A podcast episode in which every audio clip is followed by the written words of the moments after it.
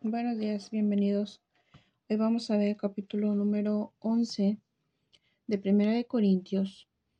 Eh, y la palabra la leemos en nombre del Padre, del Hijo y del Espíritu Santo. Y dice así, sed imitadores de mí, así como yo de Cristo.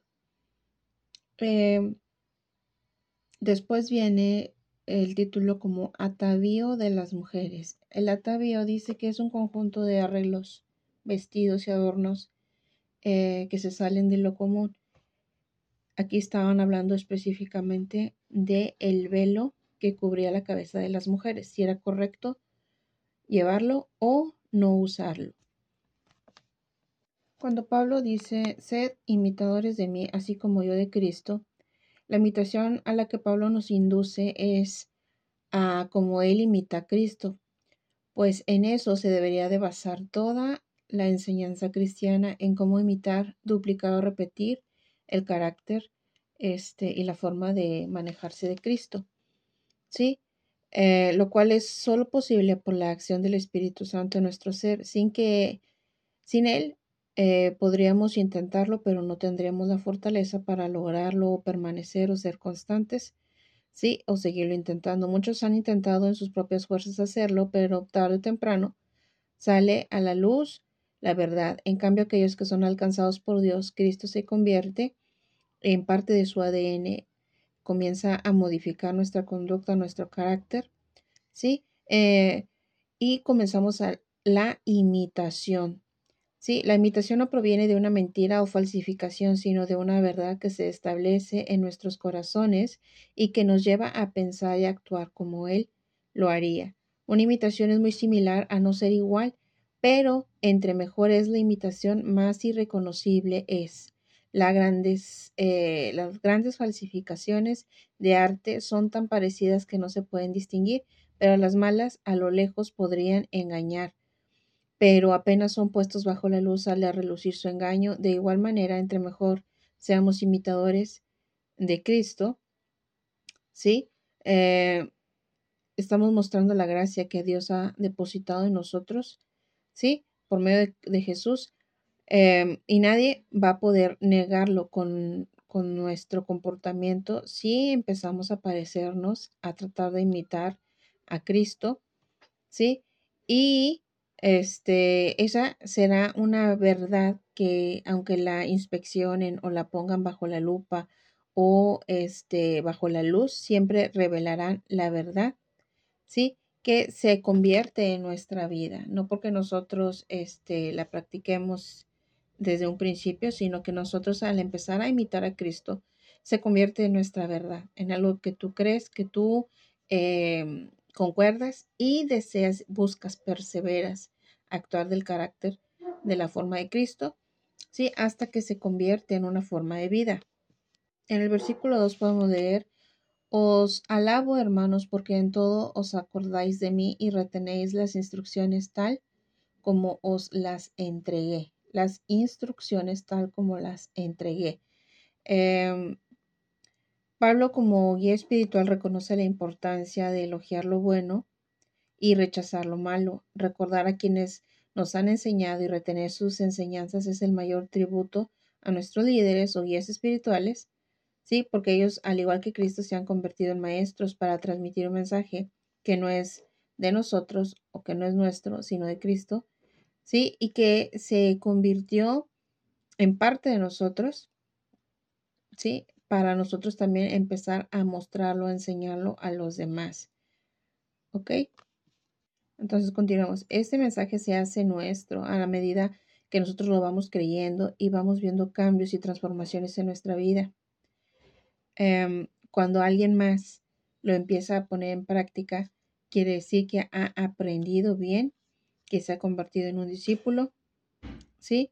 Y también se vuelve un maestro y su deber es intentar este enseñarlo a otras personas para que también sean imitadores, no de nosotros, no de Pablo, sino de este de Cristo. Continúa Pablo diciendo en el versículo número 3, quiero que sepáis que Cristo es la cabeza de todo varón y el varón es la cabeza de la mujer y Dios la cabeza de Cristo. Después de haber, este, después de haber, aquí dice, discernido, o sea, después de haber analizado las intenciones con las que hacían estas preguntas, ¿sí? Recuerden que vamos a ver el atavío de las mujeres, en este caso, de lo que se habla es del velo, ¿sí? Entonces dice que Pablo, después de haber discernido las intenciones del corazón, se enfoca en la pareja y en el vínculo del matrimonio, por eso habla de la posición que ocupa el hombre y la mujer en Dios.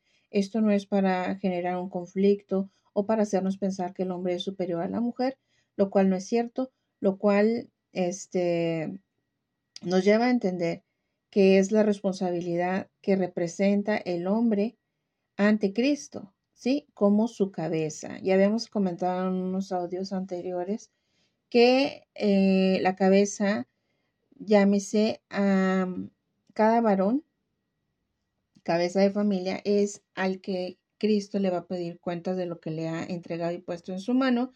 Obviamente sabemos que la cabeza de la familia debe ser un varón, ¿sí? Aunque hay familias que son llevadas por mujeres, pero son llevados por mujeres porque hay varones que han rechazado esa, eh, esa posición al este, no hacerse cargo de la familia, al llevarse a cabo divorcios o que enviuden o X eh, situación. Pero cada quien va a dar cuentas en su tiempo, ¿sí? Pero de que se les va a pedir cuenta a cada varón de lo que Dios puso en su mano y tanto de lo que se hizo cargo como de lo que no se quiso hacer cargo, cada uno vamos a entregar cuentas, cada quien en la posición que tenemos en Cristo, que es a lo que se estaba refiriendo Pablo. No es porque ellos nos manden o sean más que nosotros o que tengan un valor este, eh, mayor al de la mujer, un hombre. No, simplemente que el orden que estableció Dios fue ese, ¿sí? Primero hizo al hombre, de la costilla del hombre hizo a la mujer, ¿sí? Entonces, eh, el hombre es cabeza de la mujer, pero Cristo es la cabeza de todo hombre y nuestro Dios Padre Todopoderoso es cabeza de Cristo. Entonces todos estamos bajo sujeción de alguien.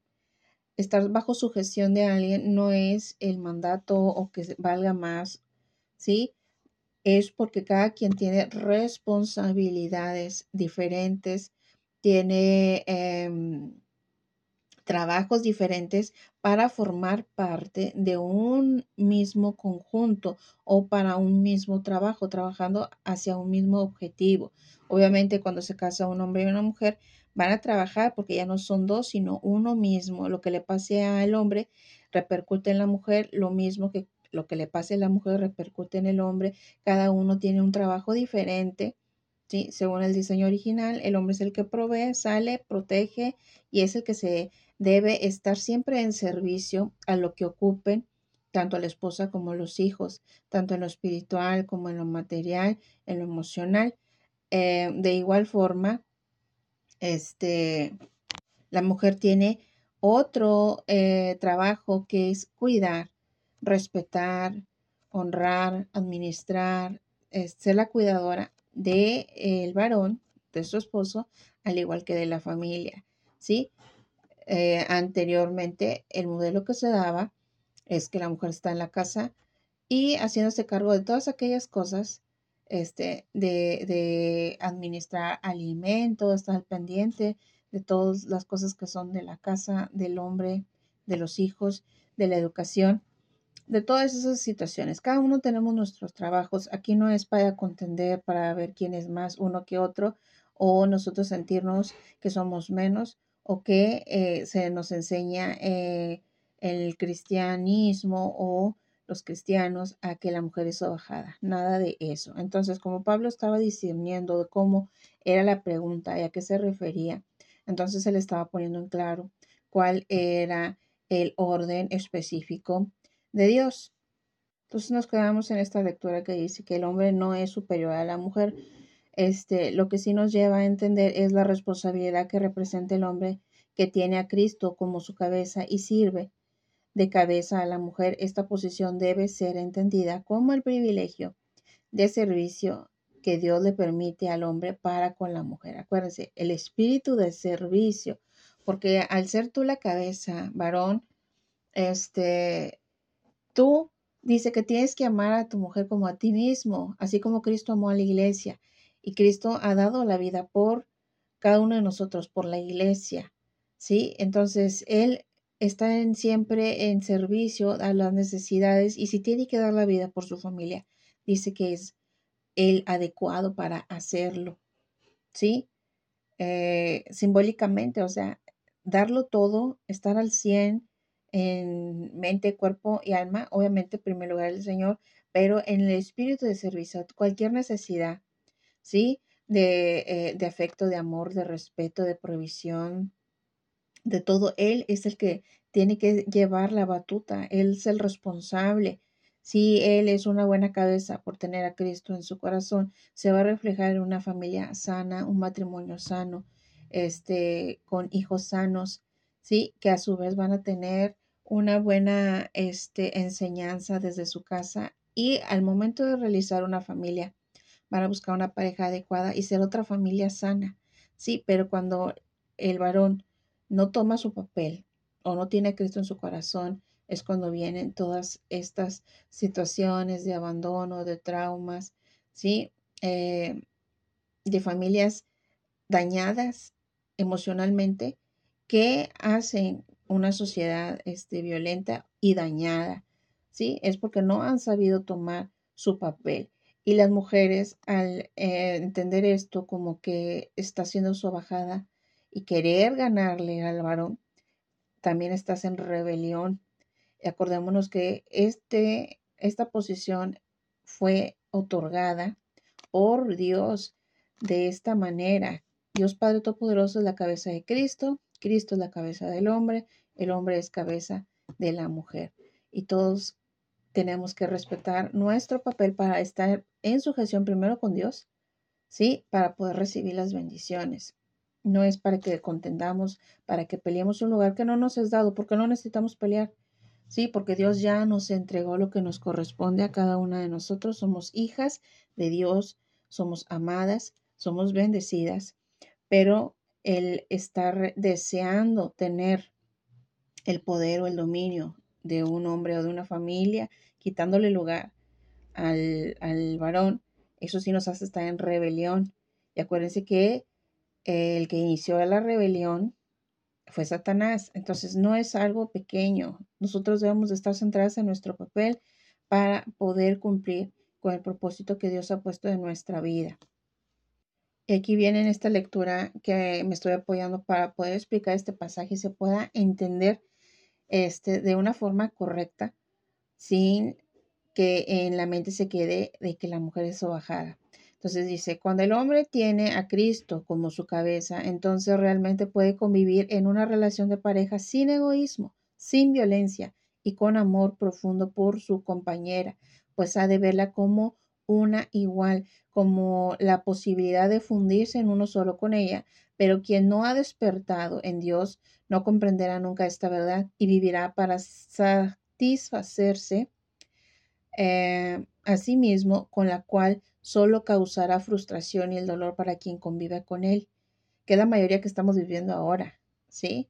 Dolor en la convivencia, mucho divorcio, falta de compromiso, este, relaciones antes del matrimonio, infidelidades, adulterios, fornicaciones y todo eso. Dice, cuando el hombre entiende que es la cabeza de la mujer, comprende que no está allí para ejercer presión o demandas, está allí porque sabe que debe guiar el barco de la relación. Un hombre que no funciona de esa manera hará que su familia se destruya, pues no es responsabilidad de la mujer hacerlo. La cabeza eh, es una parte, no es una parte independiente, ¿sí? La cabeza no es una parte independiente, funciona en conjunto con el cuerpo para llevar a cabo lo que se dispone a hacer, pero donde la cabeza no funciona, el cuerpo tampoco lo hace. De allí que necesitamos una cabeza funcional en Dios para poder guiar eh, nuestra vida correctamente, ¿sí? Aquí hace la alegoría de guiar el barco a un buen puerto o a buen puerto, que llegues a donde tienes que llegar en la vida. En el versículo 4 4 que dice, todo varón que ora o profetiza con la cabeza cubierta afrenta su cabeza, pero toda mujer que ora o profetiza con la cabeza descubierta afrenta su cabeza, porque lo mismo es que si se hubiese rapado. Em, aquí dice, orar con la cabeza cubierta era y sigue siendo una tradición judía, y no está mal hacerlo, pero no es lo correcto. ¿Sí? Cuando se intenta cubrir u opacar la maldad de su mente. Si tú eh, lo que quieres es ocultarte de Dios, haciéndolo, tapándote tu cabeza. No estoy diciendo que los judíos estén mal, es una tradición de allá, pero tomámoslo como que si tú te estás escondiendo tus pensamientos, eh, tu corazón delante de Dios, es como si estuvieras cubierto y eso es una afrenta para Dios. Tomémoslo de la forma en que si nosotros nos presentamos a orar a Dios y no estamos siendo sinceros, es una afrenta. No tanto el cubrir tu cabeza o no, sino el tratar de engañar o, encubrirte o justificarte delante de Dios. ¿Sí? Este dice orar y profetizar sin estar bajo sujeción de Cristo.